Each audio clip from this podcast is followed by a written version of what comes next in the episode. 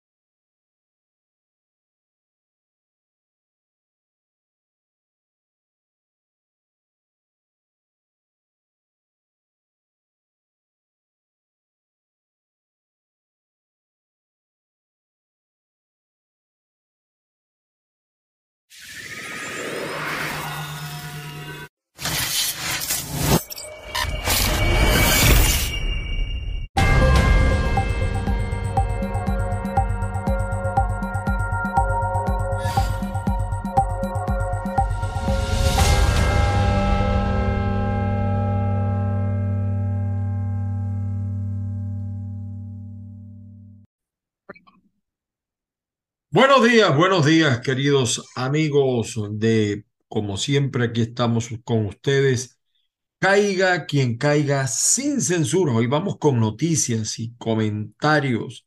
Saludos, como siempre, por supuesto, al público de Online.com y también a la gente de Acúcar FM en Lisboa, Portugal, a Online.com desde Estados Unidos, desde Texas, desde la capital, desde Austin, para todo el mundo. Por supuesto, les habla Ángel Monagas.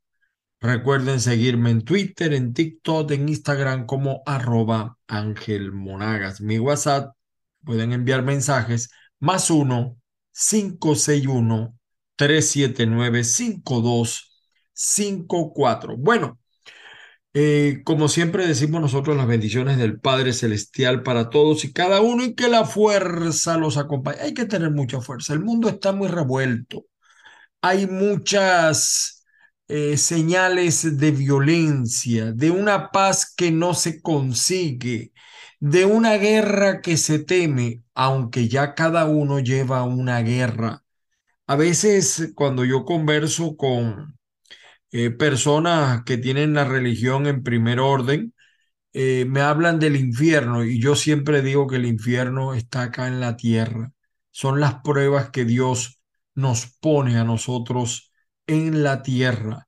Pero sí hay vientos de guerra, vientos de guerra que soplan a nivel internacional, lo que viene pasando en Ucrania, Rusia y por supuesto esa última declaración del señor Putin que a motu propio deshizo el acuerdo para la producción de armas nucleares.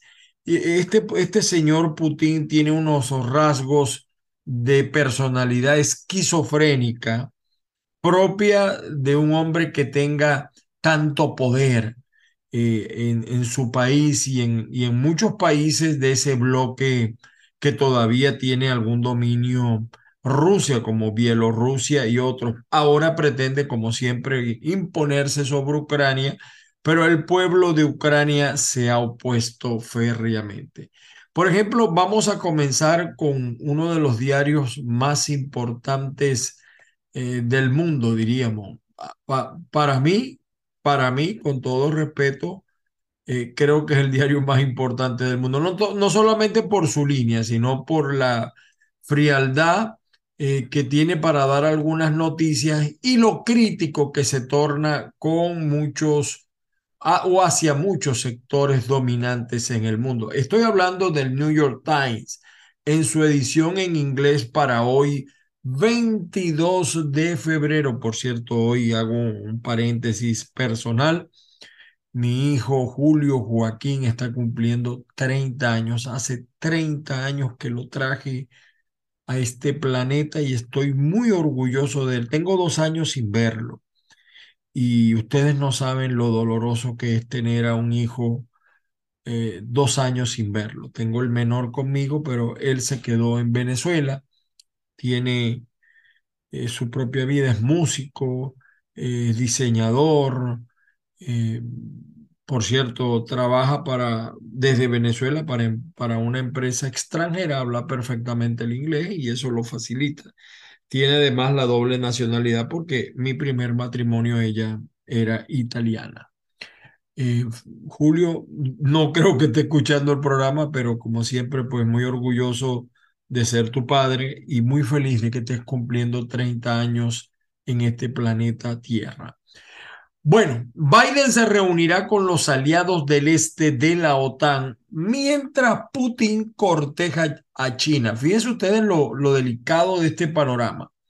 El presidente Biden visitó Europa del Este y terminará la gira con una muestra de apoyo a los miembros más vulnerables de la alianza, mientras que en Rusia el presidente Vladimir Putin, el dictador Vladimir Putin, el, New York Times lo llama presidente, tiene previsto dirigirse a un gran mitin después de reunirse con el principal diplomático de China. China, eh, ustedes desde el punto de vista económico es una potencia tan grande como los Estados Unidos, además del número de habitantes que tiene, que supera los 1.500 millones de habitantes, esa unidad de Rusia y China sería muy peligrosa para la estabilidad del planeta y en especial, por supuesto, para los Estados Unidos. El apoyo económico de China a Rusia evidentemente que provocará más sanciones por parte del gobierno de los Estados Unidos. Eh, es lamentable esto. Y, fíjese que dentro de la guerra, a pesar de que el Papa eh, Francisco ha pedido que se inicien conversaciones de paz, eh, vamos a decir, detener por ahora los, los enfrentamientos, no creemos que los rusos estén prestando mucha atención a esas palabras. Las explosiones ayer en, en una parte que se llama cerca, o es Ucrania, o está allí Kharkiv, eh, se prepara además para un gran bombardeo ruso por el aniversario de la guerra que ya tiene un año. Es, eh, eh, mientras esto sucede de Rusia con China, no le queda más a los Estados Unidos que llegar, seguir llegando a acuerdos con un elemento también desde el punto de vista económico, aunque mucho más pequeño que la China, que es Taiwán, que es el gigante de los chips eh, y una expansión estadounidense aviva las tensiones. Es decir, las dudas de los empleados están aumentando sobre la inversión de 40 mil millones de, eh, vamos a decir, en, en, un semiconductor eh, taiwanés en una fábrica de Arizona. Son 40 mil millones de dólares. Imagínense ustedes el potencial económico de este país. Y bueno, y Arizona además, de que es donde está la fábrica, se ha estado posicionando para una inversión o una participación, sería mejor la palabra, de 52 mil millones de dólares en subsidios estadounidenses para la industria de los chips. Bueno, eh, ese, tema de la guerra de Ucrania, de las amenazas rusas, a, veces me pregunta la gente, ¿de verdad tú crees que Putin es capaz de lanzar una bomba atómica? Mira, no sé, pero Putin encerrado, de él perder la guerra, como todo indica, su futuro dentro de la propia Rusia es negro. Y un hombre en esa situación eh, no sabemos de qué puede ser eh, capaz, de verdad, no, no, no, no sabemos. Eh, ojalá el, el, llamado que hace Estado, el Papa Francisco llega, llegue a feliz término. Por cierto, que en otro tema interesante que, que sigue siendo noticia todos los días en muchos medios, más de 100 mil personas, oígase bien, más de 100 mil personas mueren cada año por sobredosis de drogas. Y la pregunta es, ¿qué pudiéramos hacer para salvarlo? En primer lugar, la educación pero no la educación de aprender a sumar, restar, no, no. La educación, el ejemplo, la armonía que debe reinar en cada hogar, el temor de Dios eh, eh, que debe reinar en cada hogar es importante. Eh, se pudiera decir que, como dice la editorial de hoy del New York Times, Estados Unidos ha perdido la guerra contra las drogas. De verdad, no ha podido Estados Unidos con ese flagelo y, y es lamentable, es triste, es triste. Eh, el comienzo de la guerra contra las drogas tiene 50 años y la salud pública fue el arma preferida. En la década de 1970, cuando los soldados regresaban de Vietnam, luchaban contra la adicción a la heroína, que era el primer, eh, vamos a decir, eh, fue la consecuencia de esa guerra y mucha gente y muchos soldados quedaron, muchos veteranos quedaron mal mentalmente y además para aguantar los rigores de esa guerra muchos acudían a las drogas. Eh, y pudiéramos decir que allí surgió como el primer zar antidrogas, el que designó el presidente Richard Nixon, quien desarrolló un sistema nacional de clínicas que ofrecía no solo metadona, sino también asesoramiento, programas de 12 pasos, servicios sociales.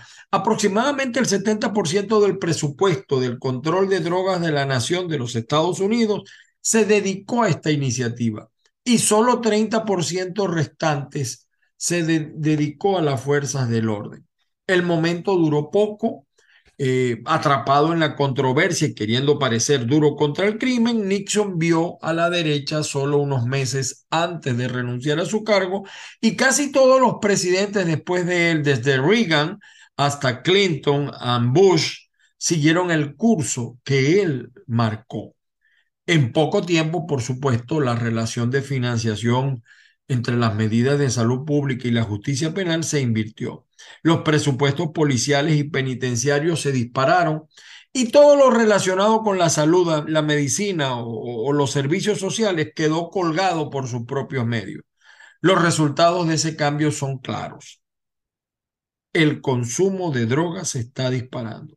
Más estadounidenses, escuchen bien, queridos amigos de avilaradioonline.com y de acucarfm.com, más estadounidenses están muriendo de sobredosis que en cualquier otro momento de la historia moderna. Es hora de revertir el triunfo, el, ritmo. Fíjense lo que ha pasado y el ejemplo que siempre colocan de Filadelfia, ¿no? Eh, yo entiendo que el consumo de drogas y la adicción son tan antiguos como la humanidad misma. Y, es, es probable pues, que los historiadores, los legisladores eh, debatan si la guerra contra las drogas alguna vez se pudo ganar o, cuáles eran sus, verdaderos objetivos. Mientras tanto, pues está claro que para salir de la situación actual, que es un pantano, los estadounidenses tienen que restaurar el enfoque de los centros de salud pública.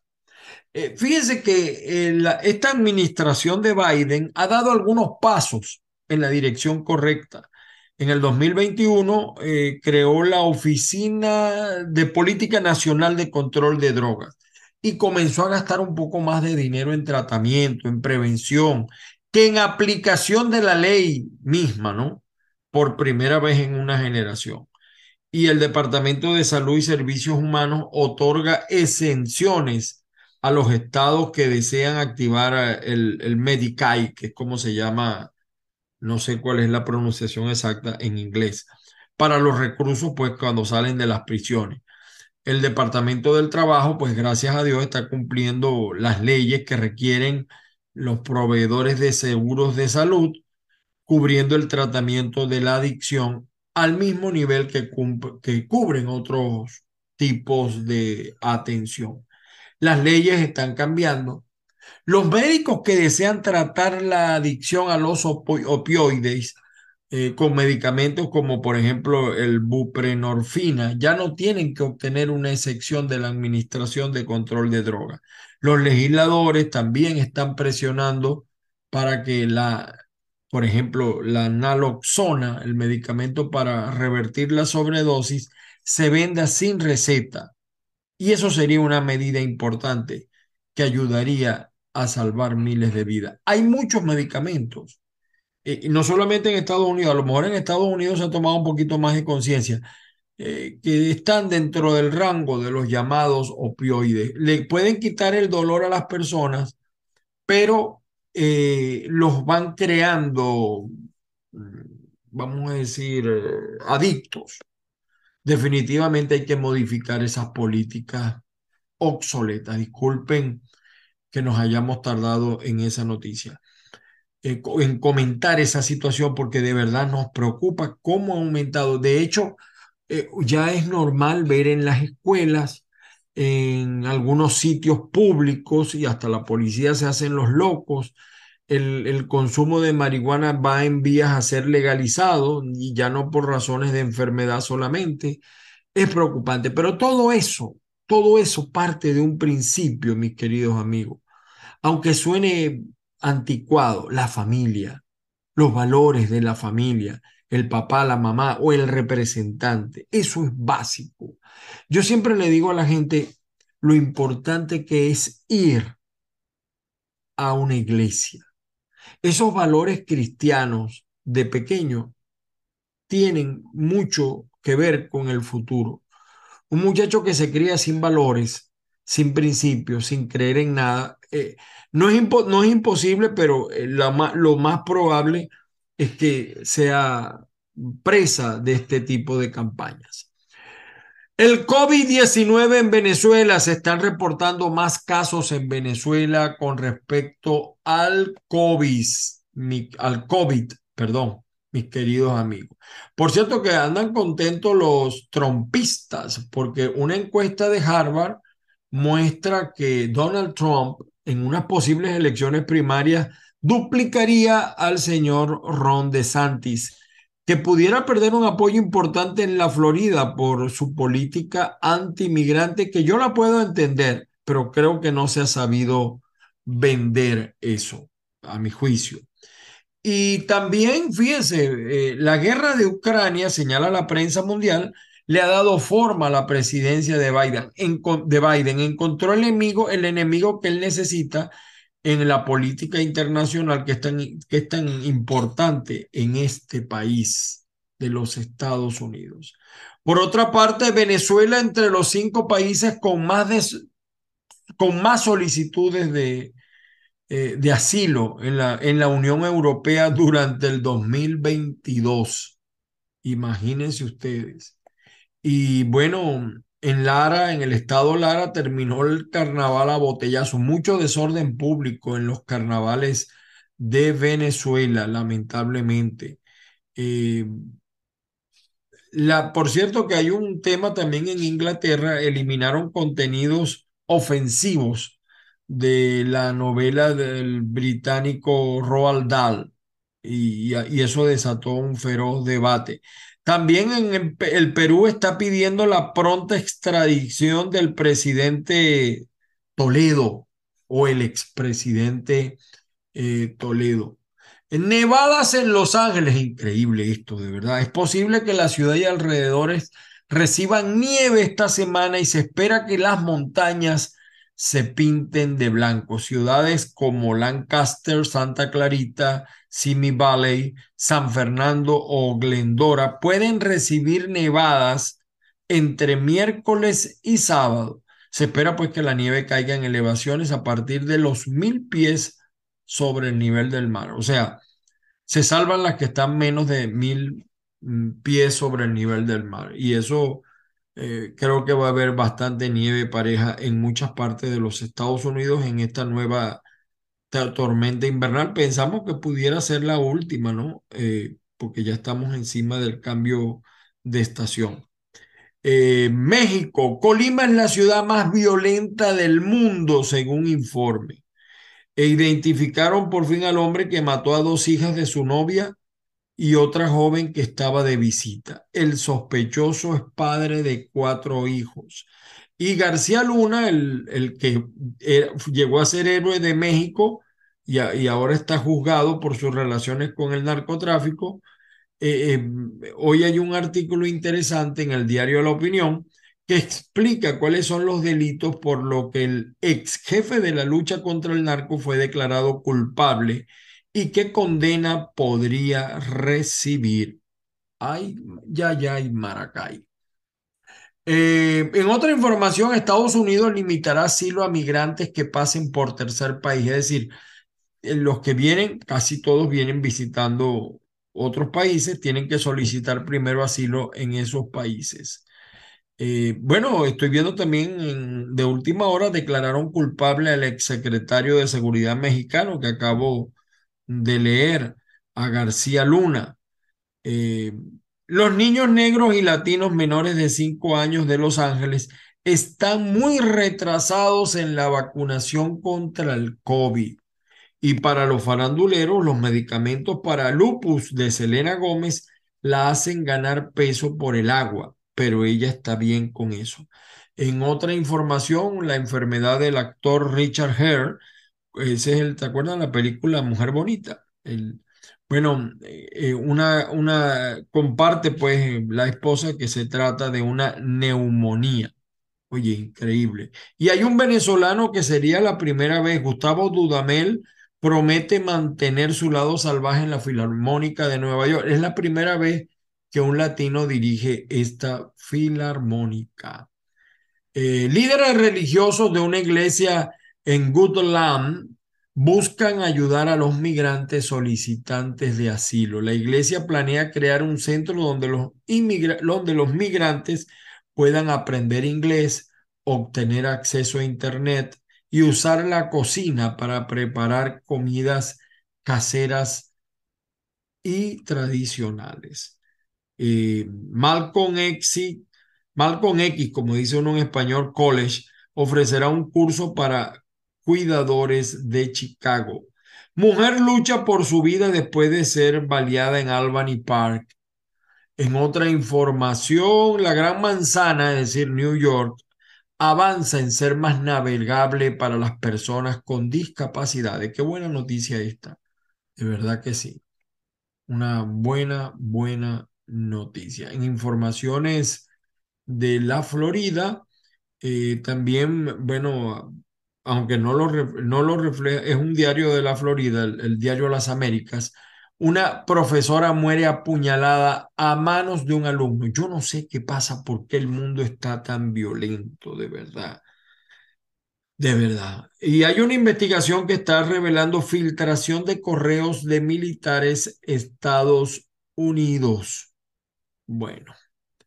Por su parte, un diario local de Venezuela, en la tragedia que hubo en Maracaibo, Estado Zulia, cobradores de vacuna, es decir, delincuentes que cobraban por dar protección que tú no pedías, a los, que los comerciantes no pedían. Ellos llegaron un día, para los que no tengan conocimiento, y arremetieron contra los clientes para presionar al dueño. Hay nueve heridos, creo que hay un muerto y, un, y hay otro que está, eh, eh, que es muy difícil que se salve. Bueno, a 72 horas de esos atentados, eh, la gente en, el Zulia, Venezuela, zona petrolera, sigue con miedo. La gente no quiere salir, no quiere ir a los negocios por temor a esto. Y esto requiere de una eh, medida contundente por parte de los gobiernos y atender también el problema de la carencia de políticas públicas de seguridad, entre ellos incluido el tema salarial. Eso es muy importante. y en otra información, ya en los minutos finales, eh, Estados Unidos prepara las nuevas normativas que frenará asilo de los migrantes, dicen ellos. Yo creo que no los va a terminar.